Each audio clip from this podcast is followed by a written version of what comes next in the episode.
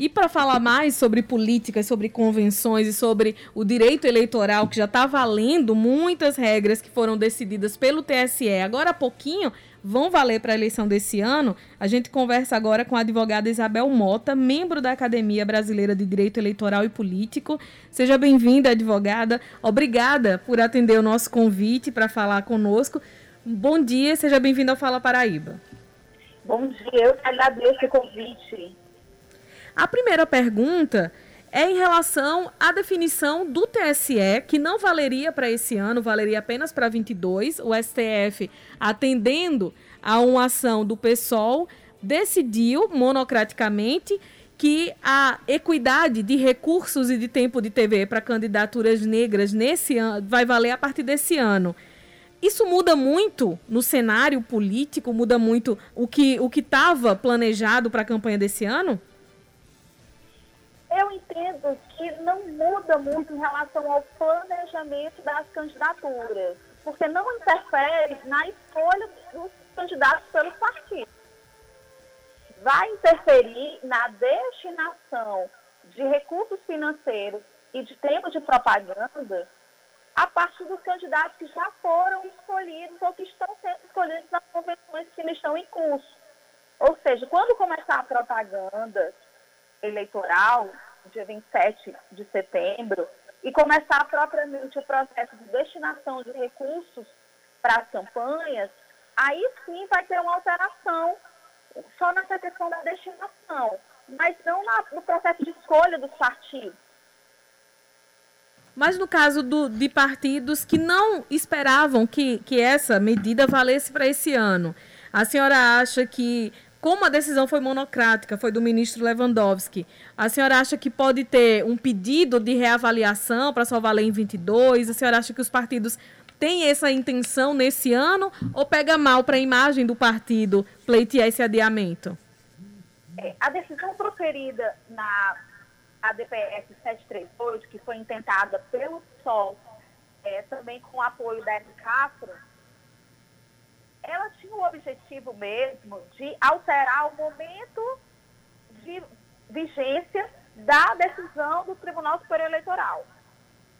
Então, como o Tribunal Superior Eleitoral determinou que, apesar da resposta positiva à consulta formulada em relação a esses quesitos, isso só seria aplicado a partir das próximas eleições, é, o partido entendeu que a, os motivos apresentados pelo TSE não eram suficientes para impedir a aplicação já nas eleições de 2020, foi ao STF e o relator definiu a cautelar referendo do plenário do STF. Então, o STF vai ter que, pela sua composição plenária, ainda examinar essa questão sim. E pode até se contrapor aquilo que o relator acredito realmente que os partidos vão entender que essa é uma questão que o TSE foi muito cuidadoso em responder e que isso realmente não altera o planejamento das candidaturas, mas sim a destinação.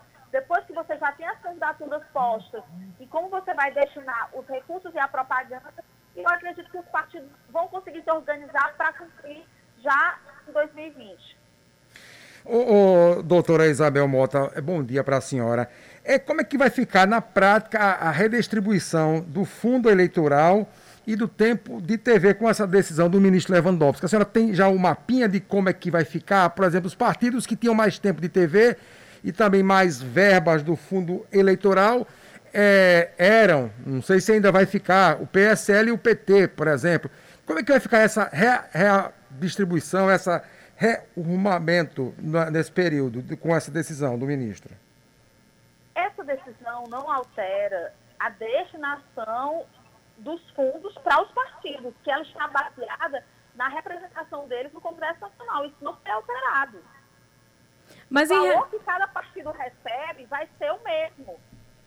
Né? Isso não teve nenhuma alteração. Agora, dentro desse valor, aquilo que eles vão destinar vai depender dos candidatos que eles escolherem em relação à etnia. E eles vão ter que destinar os recursos financeiros considerando a proporcionalidade em relação aos candidatos que eles têm.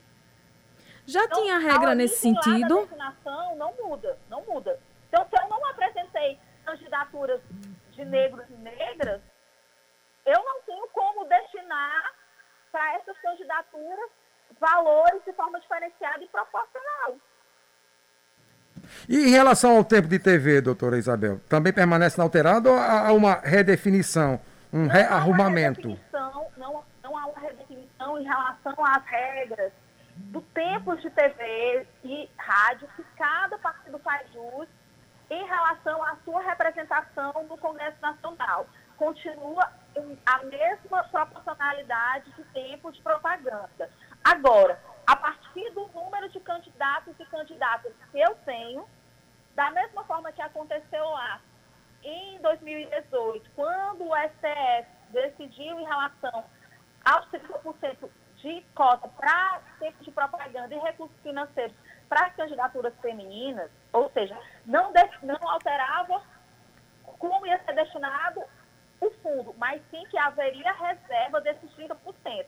Aqui deverá haver uma destinação proporcional do valor que já cada partido recebeu e também do tempo de propaganda que cada partido faz jus para proporcionalmente candidaturas é, do gênero feminino e do gênero masculino, considerando a questão da etnia, a raça negra.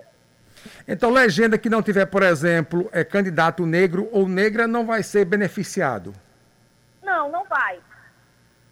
Isso é uma medida de estímulo para que, quando você já tem as candidaturas postas, você precise destinar recursos pensando na etnia das pessoas.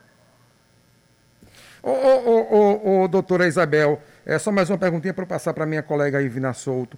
É, por exemplo, partidos que não têm representação no Congresso Nacional. É, a UP, por exemplo, que é um partido novo, não tem representante no Congresso, mas tem candidatos negros. Como é que fica a situação desse partido, por exemplo?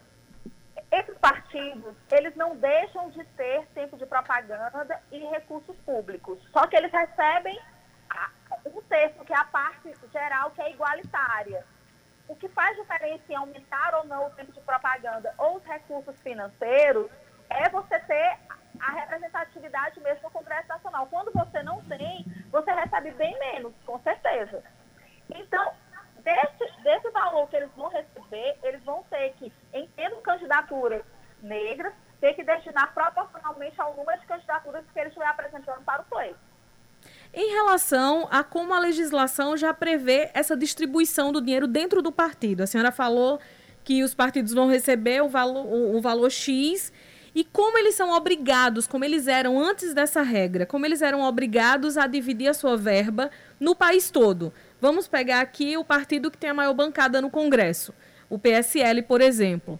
Ele já tinha, tinha uma regra que dizia que ele precisava dividir entre todos os estados que tipo de proporção cada estado recebe dessa verba, ou se não tinha uma, uma regra como essa antes dessa definição. É, na verdade, nós estamos no campo da autonomia partidária. Os partidos decidem como eles vão utilizar esses recursos. E o que eles precisam fazer é estabelecer, através de resolução, que eles apresentam ao Tribunal Superior Eleitoral, quais vão ser os critérios que eles vão utilizar para a destinação desses recursos. Porque eles dispõem da autonomia para dizer como vão fazer. Eles só precisam comunicar ao Tribunal Superior Eleitoral como será feita essa divisão, para que o Tribunal Superior Eleitoral avalie se não existe nada que escapa mesmo à questão da autonomia ou mesmo que fere alguns critérios que já são pré-estabelecidos, como é o caso de 30% de destinação para candidaturas femininas.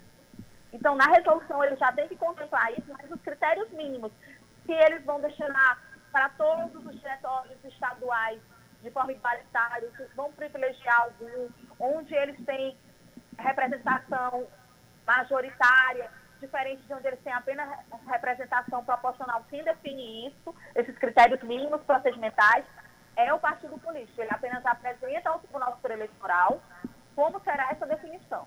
Então, nesse caso, vai ter mudança para um partido que não estivesse preparado para poder dividir de forma equalitária. Pelo menos agora vai ter que repensar essa distribuição para poder cumprir essa nova norma. Sim, na resolução em que os partidos políticos apresentam como serão esses critérios, se eles estiver já planejando ter candidaturas de negros e negras, considerando que a justiça está em período de convenção, então pode haver e pode não haver, ele deve fazer já a destinação específica de como ele fará essa destinação a partir da decisão do Supremo Tribunal Federal. Ô, doutora Isabel, mudando um pouquinho é, do tema que estamos abordando com a senhora, mas também, claro, dentro do direito eleitoral, o TSE decidiu que os fichas sujas de 2012, que estariam impedidos de disputar, de disputar a eleição até 4 de outubro deste ano, estarão, estão liberados por conta da mudança em um pouco mais de um mês, é por conta da pandemia. A senhora prevê, é, por exemplo, que alguns que se tirem prejudicados é, com a inclusão de nomes de ficha suja na eleição desse ano Pode haver uma corrida aos tribunais, um terceiro turno da vida, como acontece em muitas eleições, em muitos municípios, em muitos estados no Brasil após as eleições? Eu acredito que o Tribunal Superior Eleitoral fez um exame profundo da questão dentro dos limites que lhe foram propostos, que era dentro de uma consulta. A consulta é respondida em tese. Então, o Tribunal Superior Eleitoral apenas reafirmou aquilo que já era o entendimento dele, que nós, eleitoralistas, já tínhamos conhecimento para ficar claro e definido, já que houve deslocamento da data a ser considerada como o termo final para ser contada essa inelegibilidade. Então, não houve surpresa quanto a esse aspecto, mas houve descontentamento. Então, aqui, por exemplo, no meu estado, eu falo do estado do Ceará, existem políticos que demonstraram publicamente o seu descontentamento e que é possível, sim, que recorram, que recorram instâncias judiciais para que no caso concreto, especificamente, seja reavaliada a situação e até determinado que a inelegibilidade, naquele caso, persistiria. Em relação ao processo eleitoral, o dia da eleição mesmo, a gente vem acompanhando nos últimos anos que muitas pessoas, mesmo fora de período de pandemia, têm deixado de votar ou têm ido às urnas e votado branco ou nulo. Esse número tem aumentado nos últimos pleitos. Neste ano, por conta da pandemia, já há uma, uma expectativa de possível aumento dessas pessoas não irem às urnas. E como é que a senhora vê isso e que forma poderia ser, ser feito para incentivar as pessoas a votarem enquanto uma, uma atividade de cidadania? É possível fazer isso tão perto do pleito? É possível, e eu acho que o Tribunal Superior Eleitoral já tem feito, ainda de forma indireta, já se movimentado nesse sentido. Quando estávamos discutindo, e eu sou coordenadora de comunicação da BRADEC, é a Academia Brasileira de Direito Eleitoral e Política, que atuou muito nessa questão da emenda 107, que acabou é, sendo editada para ajustar a data das eleições, se discutia muito exatamente como a gente poderia envolver a sociedade para que as eleições mantivessem a sua legitimidade e que a, a abstenção não fosse tão grande a ponto de gerar uma sensação de ilegitimidade do pleito. Já era uma preocupação e o Tribunal Superior Eleitoral ser protagonista nesse processo, fazer essa convocação de mesários, voluntários, e mostrar para a sociedade que todos os cuidados estão sendo adotados para que o pleito transcorra da forma mais segura, já é um incentivo para isso. Mas eu acho que a gente precisa mais.